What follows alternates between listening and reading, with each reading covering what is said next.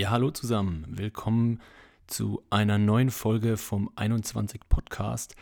Wir haben uns für heute mal was ganz Besonderes überlegt und zwar wollten wir anfangen, Artikel vorzulesen, Bitcoin-Artikel vorzulesen. Und da nehmen wir uns heute A Most Peaceful Revolution von Nick Carter vor, und zwar die deutsche Übersetzung mit dem Namen Eine äußerst friedliche Revolution von Oh look, it's an anonymous account on the Internet. so heißt der gute Mann. Äh, ich weiß leider keinen anderen Namen. Jedenfalls hat er sehr gute Arbeit geleistet und den sehr, sehr, sehr ähm, geschätzten Artikel von Nick Carter ins Deutsche übersetzt. Und wir werden euch den heute mal vorlesen. Ist dann sicher eine gute Folge zum äh, Teilen mit Kollegen, mit Leuten, die ihr ähm, von Bitcoin überzeugen wollt und lasst uns auf jeden Fall wissen, ob ihr in Zukunft mehr solche Artikel vorgelesen bekommen wollt. Wir werden auf jeden Fall den Übersetzer und den originalen Autor sowie den äh, Artikel bzw. beide Artikel, den deutschen und den englischen, äh, in die Shownotes packen. Also lasst uns doch mal anfangen. Und zwar beginnt der Artikel mit zwei äh, kleinen Zitaten. Die Völker sollten keine Angst vor ihren Regierungen haben, Regierungen sollten Angst vor ihrem Volk haben. Wie? V vor Vendetta. Es ist Unterwerfung, murmelte Rediger, die schockierende und einfache Idee, die noch nie so eindringlich zum Ausdruck gebracht wurde, dass der Gipfel des menschlichen Glücks in der absoluten Unterwerfung liegt. Michel Höllebeck, Soumission. Täuschen Sie sich nicht. Bitcoiner sind Revolutionäre. Libertäre hatten sich geirrt. Sie wollten den Einfluss des Staates verringern, indem sie am demokratischen Prozess teilnehmen. Dies war und ist eine hoffnungslose Sisyphusarbeit. Wie Tolkiens Ungoliant hungert der Staat ohne Grenzen. Und seine engagiertesten Wähler belohnen ihn ordnungsgemäß mit Stimmen für mehr Wachstum und erhalten dafür immer größere Ansprüche. Libertäre sind in einem Wort vollgestopft. Wie die schleichende, galleartige Bedrohung in The Blob wächst der Staat, unabhängig davon, was sie ihm entgegenwerfen. Die Teilnahme an demokratischen Prozessen stärkt sie und verankert das ordentliche Bürgerritual als einzige legitime Form des politischen Engagements. Bitcoiner lehnen dies ab. Sie verstehen, dass der einzige entscheidende Schritt in der Politik darin besteht, nicht zu spielen. Stattdessen traten sie das Schachbrett um und stolzierten umher, als hätten sie gewonnen. Bitcoiner entschieden sich dafür, die Regeln des Engagements aufzugeben und begannen an einem Währungssystem zu arbeiten, das völlig außerhalb des Zuständigkeitsbereichs und der Aufsicht des Staates lag. Völlig ohne Einschränkung. Letztendlich antizipieren sie ein System, das uneingeschränkten Handel und nachweislich freies Bankgeschäft ermöglicht. Im Gegensatz zu den obskuren, von sozialisierten Verlusten geprägten Chaos, von welchem wir abhängig sind. Kapitalkontrollen überflüssig macht, Sparer von staatlichen sanktionierten Diebstahl durch Inflation befreit und letztendlich den Staat völlig entmachtet, indem es seinen monetären Werkzeugkasten einschränkt. Dieser Vorschlag entzürnte die staatsabhängige Intelligenzia, die Expertenschicht und die Presse, die vierte Gewalt, die vom stolzen Kritiker zu einem schwachen Sprachrohr des Establishments verfallen ist. Kein Wunder, dass die hysterischsten Kritiker von Bitcoin überwiegend von ihrer Nähe zur Beltway-Bürokratie oder ihrer Mitgliedschaft beim ausländischen Äquivalent profitieren. Akademiker, die Nutznießer einer grassierenden staatlich garantierten Studentendarlehensblase, Politiker und Ex-Politiker, die es kurioserweise immer wieder schaffen, ihren politischen Einfluss in persönlichen Reichtum zu verwandeln. Journalisten, reduziert auf die bescheidene Weitergabe staatlicher Nachrichten, vergeblich bemüht, einen Festungsgraben gegen aufständische Medien-Startups und YouTuber mit tausendfacher Schlagkraft zu schaffen. Ökonomen, gezwungen, keynesianische Erzählungen für Zuschüsse und Amtszeiten zu verbreiten. Auf die kreischende Galle der plappernden Klassen gestoßen, wandelten sich Bitcoiner in kurzer Zeit von utopischen Tüftlern zu Dissidenten, obschon die Bewegung noch in den Kinderschuhen steckte.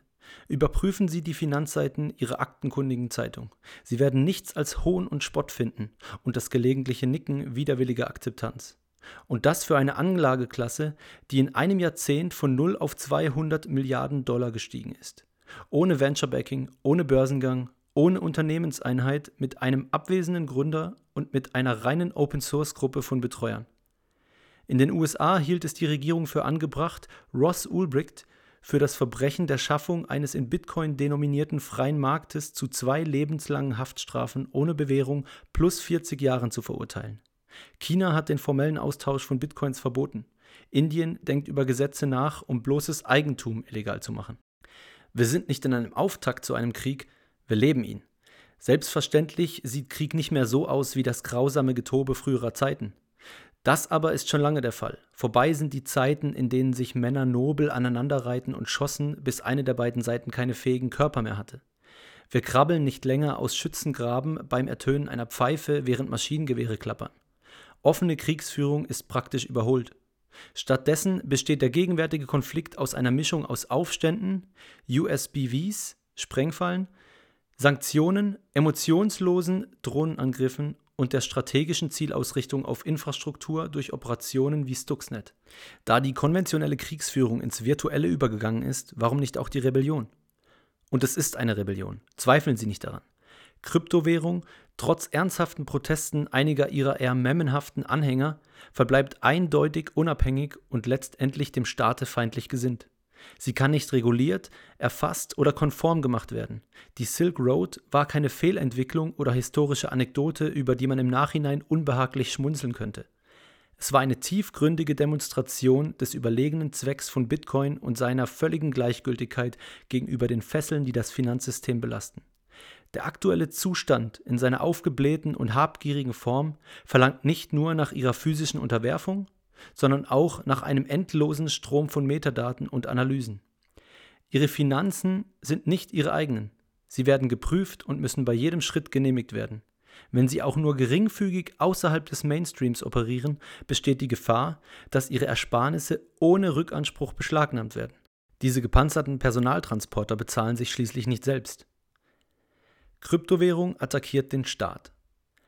Genauso wie die Protestanten des 16. Jahrhunderts anfingen, die offizielle Ablasslehre und den Umfang der Autorität des Papstes in Frage zu stellen, begann auch eine Gruppe zerlumpter Nerds und Cypherpunks sich zu wundern. Ist Inflation wirklich notwendig? Sollten die Zentralbanken in einer freien Marktwirtschaft wirklich das Recht haben, den Geldpreis willkürlich festzulegen? Sollte der Staat wirklich die volle Diskretion über jedermanns Sparen und Ausgaben haben? Sollten die Sparer wirklich gezwungen sein, den Banken und letztendlich dem Steuerzahler zu vertrauen, um ihre Ersparnisse einzulösen und zu honorieren? Was bedeutet ein Eintrag in der Datenbank einer Bank wirklich?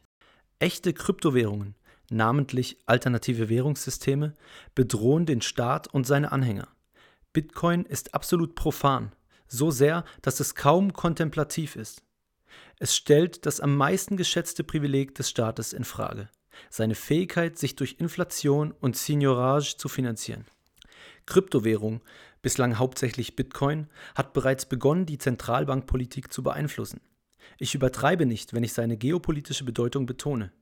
Kombinieren Sie einen freien Markt für Geld mit den Verteilungsschienen des Internets und Sie erhalten einen sehr giftigen Eintopf. Betrachten wir einige der Arten und Weisen, auf denen die Kryptowährung bereits begonnen hat, sich auf den Staat auszuwirken. Zunächst einmal stellt, wie Gina Peters feststellt, die Existenz liquider Bitcoin-Märkte eine erhebliche Bedrohung für Länder dar, die auf Kapitalkontrollen angewiesen sind, um einen kontrollierten Wechselkurs beizubehalten. Zitat Bitcoin schafft ein Problem für Argentinien und ähnliche Länder. Es erleichtert die Umgehung von Kapitalkontrollen. Wie in Peters und Vivianco 2016 gezeigt, sind Versuche der Regierung, die global zugänglichen Bitcoin-Märkte zu regulieren, im Allgemeinen erfolglos und, wie in Peters 2016 und Grafik 4 gezeigt, spiegeln die Bitcoin-Wechselkurse eher den Markt als die offiziellen Wechselkurse wider. Sollten die Ströme, die Bitcoin zulässt, groß genug werden, werden standardmäßig alle Länder uneingeschränkte internationale Kapitalmärkte haben. Zitat Ende. Dies ist nicht unerheblich. Ein guter Teil der Weltbevölkerung lebt unter Kapitalkontrollen, darunter Einwohner Brasiliens, Russlands, Indonesiens, Taiwans, Chinas und Argentiniens. Ein kritischer Bestandteil der Geldwerkzeugkiste des Staates wird erodiert. Bitcoin ist hochliquide und wird weltweit gehandelt. Dies hat den praktischen Effekt, Licht auf Wechselkursmanipulationen werfen zu können, wie in einem anderen Artikel von Dr. Peters erläutert. Bitcoin-Trades können verwendet werden, um eine Schätzung des Straßenpreises lokaler Währungen abzuleiten, selbst wenn die Regierung falsche Wechselkurse veröffentlicht.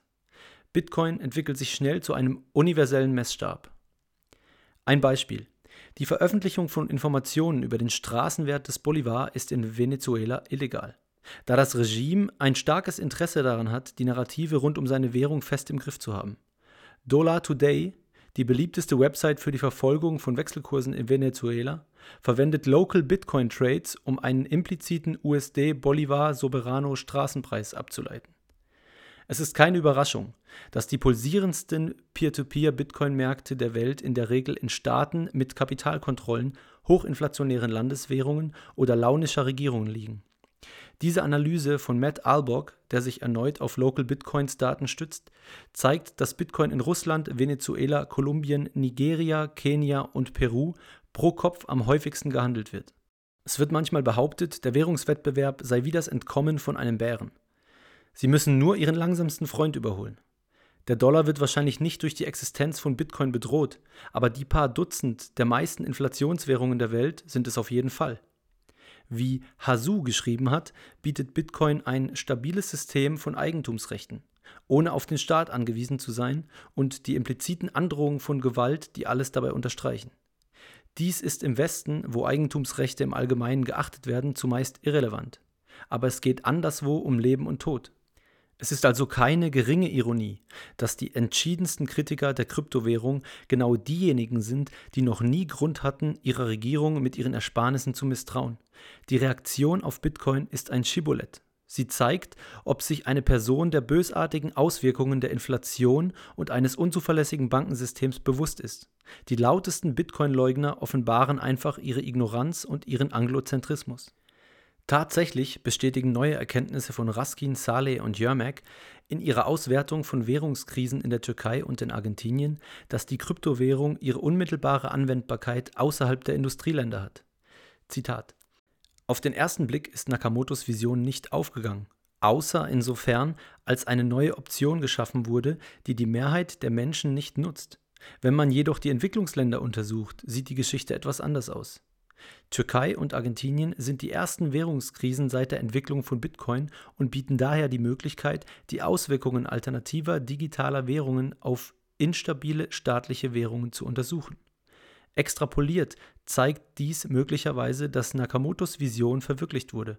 Obwohl private digitale Währungen den Dollar nicht ersetzt haben, kann ihre bloße Existenz eine kontrafaktische Auswirkung haben, da sie als Kontrolle sowohl der Steuer- als auch der Regulierungspolitik dienen. Zitat Ende. Insbesondere stellen die Autoren kaum überraschend fest, dass die Bürger von der Existenz der privaten digitalen Währungen profitieren, namentlich durch eine neue Diversifizierungsoption, die Wohlfahrtsgewinne für die Bürgerschaft. Entscheidend finden die Autoren auch, dass, Zitat, das Bestehen der privaten digitalen Währungen die Geldpolitik diszipliniert, indem sie eine Alternative zum lokalen Fiat schaffen. Diese geldpolitische Disziplin verringert die Inflation und führt zu höheren Kapitalrenditen, was wiederum höhere lokale Investitionen fördert. Zitat Ende. Dem Wirtschaftseinmaleins nach sollte die Aufhebung eines Monopols Regierungen sind effektiv lokale Monopolisten auf dem Markt für Geld, durch die Einführung von Wettbewerben den Markt für die Verbraucher gerechter machen. Die Bürger sahen sich zuvor gezwungen, in ihrer Landeswährung zu sparen und Inflation zu tolerieren. Mit einer effektiven Ausstiegsmöglichkeit haben die Bürger die Wahl, das lokale Geldsystem zu erheblichen Kosten für die Zentralbank zu verlassen. Der Verkauf ihrer lokalen Währung erhöht die Geldgeschwindigkeit und verschlechtert die Inflation. Das bloße Vorhandensein von Bitcoin führt zu einer Gelddisziplin bei einer Zentralbank, die andernfalls eine ruinöse Entwertung anstreben könnte. Nicht für schwache Nerven. Aufgrund des extrem hohen Einsatzes ist die Neuerfindung eines Währungssystems eine zutiefst unangenehme Aufgabe. Es braucht irrationalen Eifer und eine unerschütterliche Hingabe für eine feste Vision der Zukunft.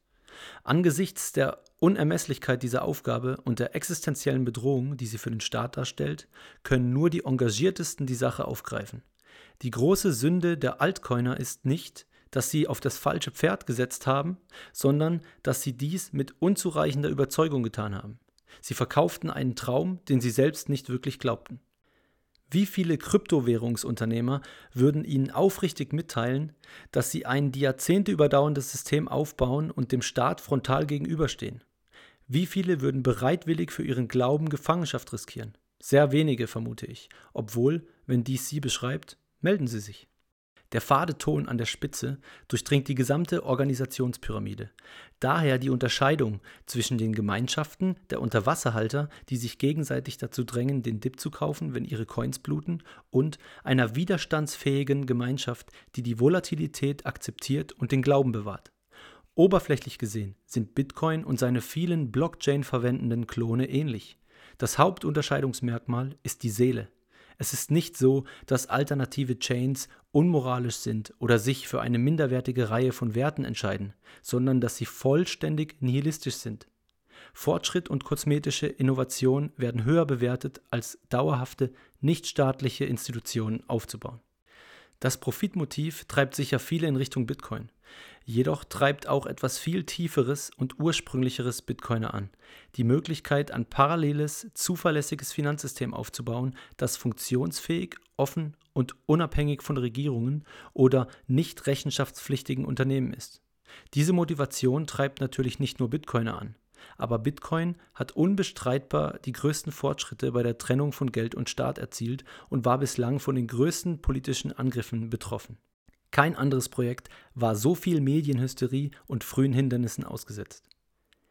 Nicht der Fall für die Möchtegern-Alternativen. Der Erfolg von Cryptocurrency-Gründern ist ein Exit.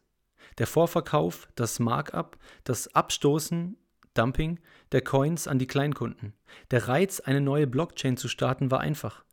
Geld hat den größten TAM, Total Addressable Market aller existierenden Produkte und davon auch nur einen Bruchteil zu besitzen, durch Prägung und Anteilhabe einer neuen Währung, versprach Krassusartigen Reichtum. Aber Reichtum inspiriert nicht, besonders wenn er auf Kosten der potenziellen Konvertiten erzielt wird. Das Dumping des eigenen Vorverkaufbestandes ist nicht der richtige Weg, die dogmatische, unermüdliche Unterstützung von Millionen williger Fußsoldaten zu gewinnen. Wie Taleb sagt, sagen Sie mir nicht, was Sie denken, Zeigen Sie mir Ihr Portfolio. Welche bessere Fallstudie als Block One, der Schöpfer von EOS, der potenziellen Blockchain 2.0, der seine Schatzkammer veräußert und 140.000 Bitcoin in seiner Bilanz hält? Die einzigen Fragen, die wichtig sind. Nach zehn Jahren des Experimentierens, der Fehlallokation von Kapital und der Hybris haben wir wertvolle Lektionen über die Wertsteigerung gelernt. Die Wissenschaftler und Ingenieure verwechseln die monetäre und politische Revolution mit einer technologischen Revolution. Ihre Experimente waren mit einer eindringlichen Vorschrift versehen. Wenn wir nur eine effizientere oder performantere Datenbankstruktur oder einen Sybil-Resistenzalgorithmus erstellen können, können wir den Fall auflösen und die ultimative Kryptowährung schaffen.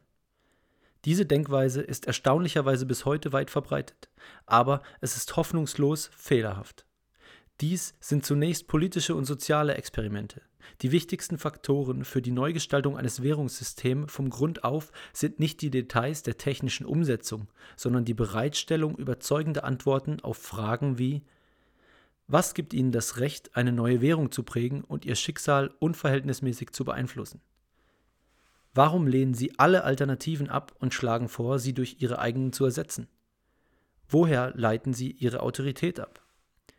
Wie verankern Sie Fairness und Chancengleichheit bei der Verteilung dieses neuen Geldes? Wie können Sie sicherstellen, dass das System frei von Korruption ist, wenn selbst die US-Notenbank für politische Gefangennahme anfällig ist? Bitcoin hat auf all diese Fragen klare Antworten, seine Nachahmer nicht. Sie haben nicht nur keine vernünftigen Antworten, sondern wissen auch nicht, dass dies die richtigen Fragen sind. Wir wissen jetzt, dass Utility Tokens Chimären sind. Es braucht kein Genie, um dies zu erkennen, aber die empirische Realität hat jetzt eindeutig Einzug gefunden. Eine Utility-Token-Welt ist analog zu einer Welt, in der eine friktionelle Devisentransaktion, Austausch von einer Währung gegen eine andere, nicht bei zwischenstaatlichen Reisen erforderlich ist, wie dies heute der Fall ist, sondern von einem Geschäft zum nächsten. Utility Tokens schlugen eine düstere Regression vor und es geht uns jetzt besser, da sie abgelehnt wurden. Die einzigen Kryptowährungen, die es wert sind, geschaffen zu werden, sind diejenigen, die darauf abzielen, Geld zu sein. Und dazu gehört zwangsläufig, sich dem Staate entgegenzustellen. Aber um in die direkte Konfrontation mit dem Staat zu treten, sind Dutzende oder Hunderte von Millionen von Menschen erforderlich, die an einen stabilen Wertesatz glauben und bereit sind, Kapital für dessen Unterstützung einzusetzen.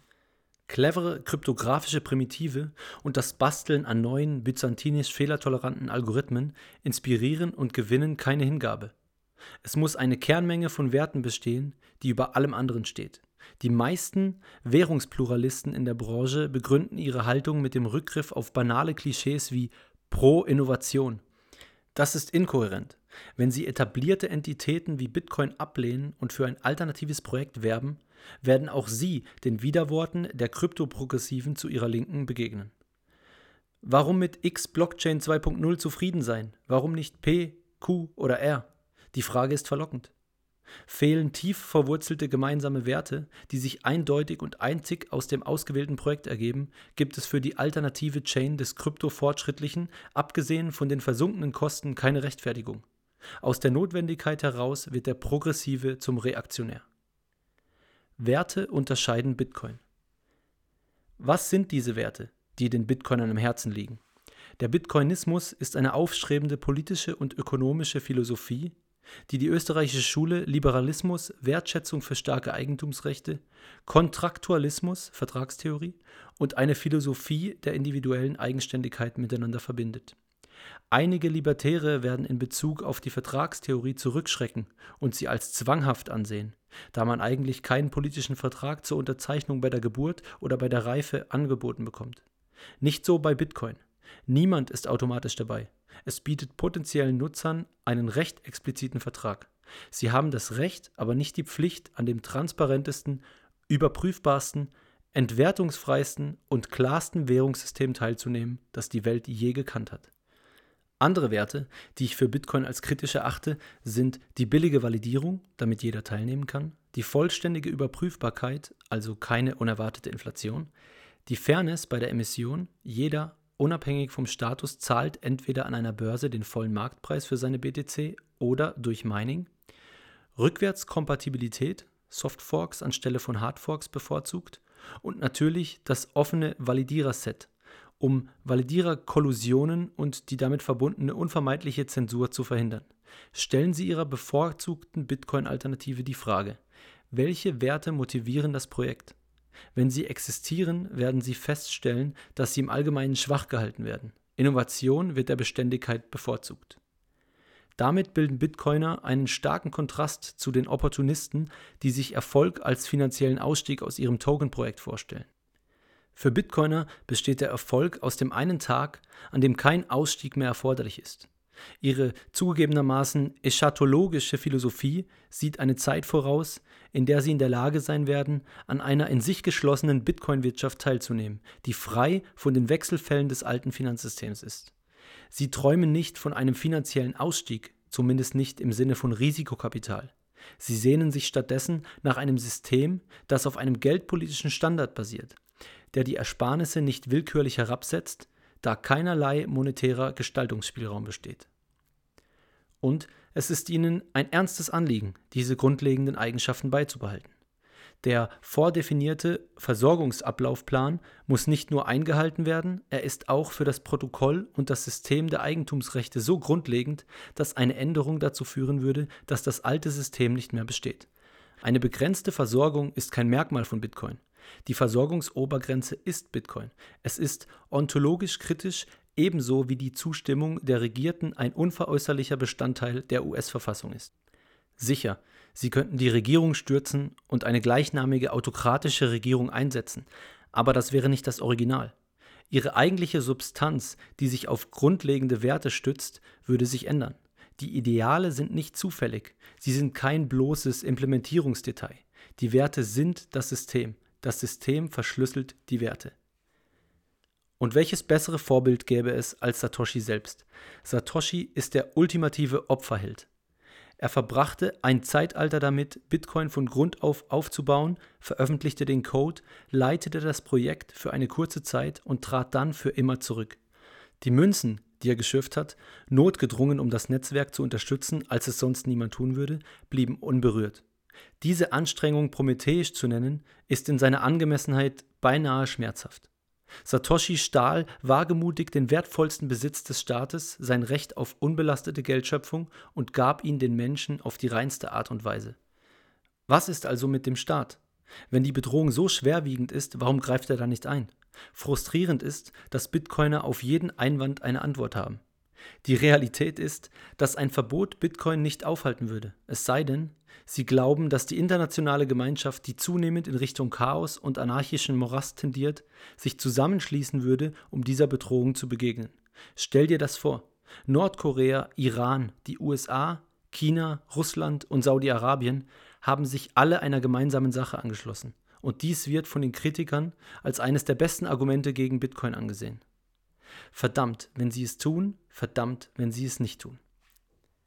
Nehmen wir an, große Länder kollaborieren gemeinsam, um Bitcoin zu verbieten. Dies würde Bitcoin lediglich zu einem Schwarzmarktgut machen, aber es würde nicht ausreichen, es auszulöschen. Betrachten Sie für eine Sekunde eine weitere weit verbotene Ware, deren Schöpfung von erheblicher Energie abhängt, die von einer Mischung aus industriellen und informellen Einheiten produziert wird, die hauptsächlich auf dem Schwarzmarkt im Umlauf ist und von Millionen genossen wird. Ich beziehe mich natürlich auf Cannabis. Und Sie können es wahrscheinlich in weniger als 30 Minuten bei einem Händler in der Nähe erhalten, legal oder nicht. Zu glauben, ein Verbot würde die Popularität von Bitcoin verringern, ist lächerlich. Dies würde nur die wortwörtliche Existenzberichtigung von Bitcoin stärken, den Schutz vor den Launen des launischen Staates.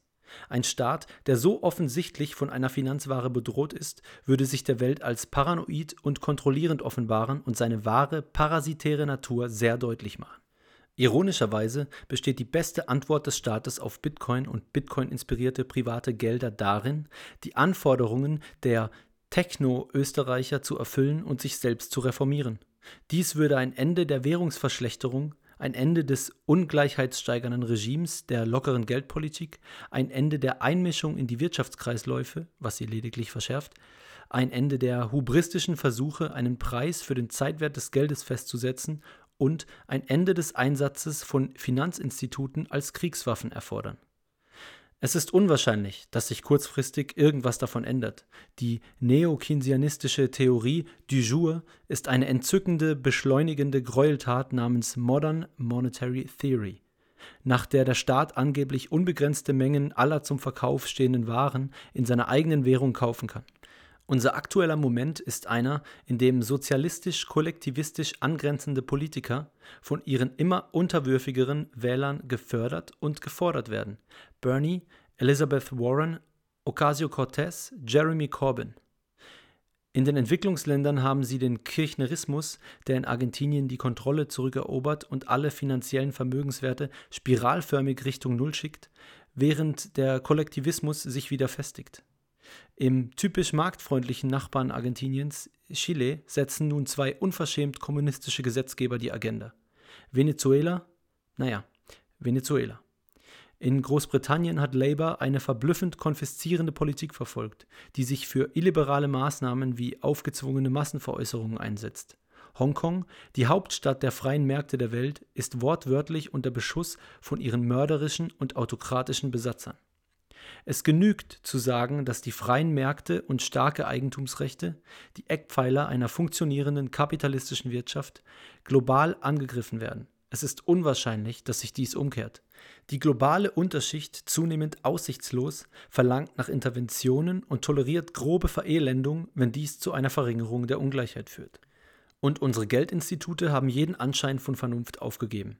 Unsere gegenwärtige Epoche bringt uns das unterhaltsame, wenn auch erschütternde Schauspiel des Präsidenten der Vereinigten Staaten, der offen mit dem Federal Reserve Chief über den Preis des Geldes kämpft. Es geht darum, rechtzeitig für ein Wiederwahlgesucht ein wenig mehr Saft aus unserer vollständig finanzialisierten Wirtschaft zu pressen. Das war alles, was nötig war, um die angeblich unpolitische Federal Reserve zu erobern.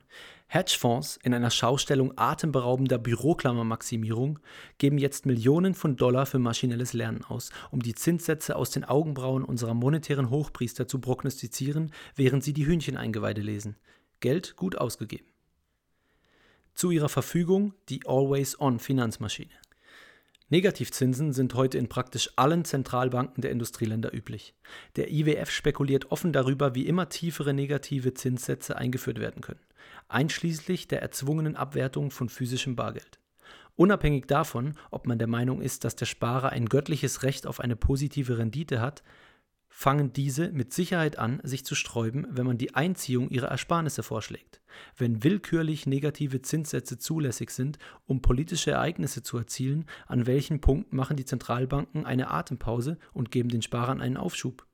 Bereits in ungehindertem Gebiet scheint es unwahrscheinlich, dass sich eine Einschränkung dieses geldpolitischen Ansatzes, der alle Mittel rechtfertigt, materialisieren wird. Sparer geraten bei einem Minus von 1% möglicherweise nicht in Panik, argumentierend, dass die Bank schließlich einen nützlichen Dienst leistet. Sie können bei 3% meckern und beginnen sich zu fragen, ob ihre monetären Overlords wirklich alles durchdacht haben. Bei minus 5% steigen sie in Gold ein und beginnen sich über dieses Bitcoin-Ding zu wundern.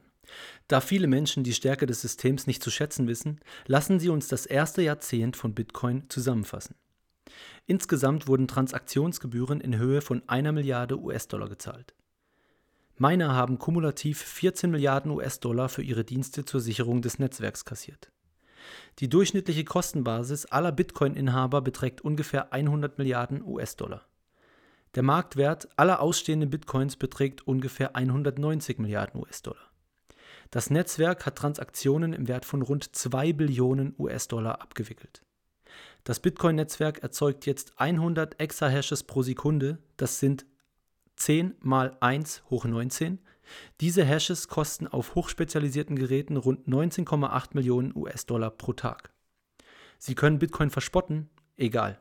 Bitcoin ist für Sie da, wenn Sie es brauchen. Sie können es jetzt nicht brauchen. Sie werden es vielleicht nie brauchen. Aber wenn wir in eine noch despotischere, autoritärere und chaotischere Welt eintauchen, werden sie eines Tages beruhigt sein, wenn sie wissen, dass das weltweit sicherste Vermögensschutzsystem in der Geschichte geduldig auf sie wartet. Bis dahin wird es einfach immer weiter ticken. Das war eine äußerst friedliche Revolution von Nick Carter. Ja, war ganz schön anstrengend. Ähm, der erste Artikel, den ich, den ich jetzt so vorgelesen habe. Ähm, lasst uns doch gern wissen, was ihr davon haltet. Ähm, folgt mir gerne auf Twitter, wenn ihr möchtet, at FabTheFox, genauso auf Instagram. Und bis zum nächsten Mal.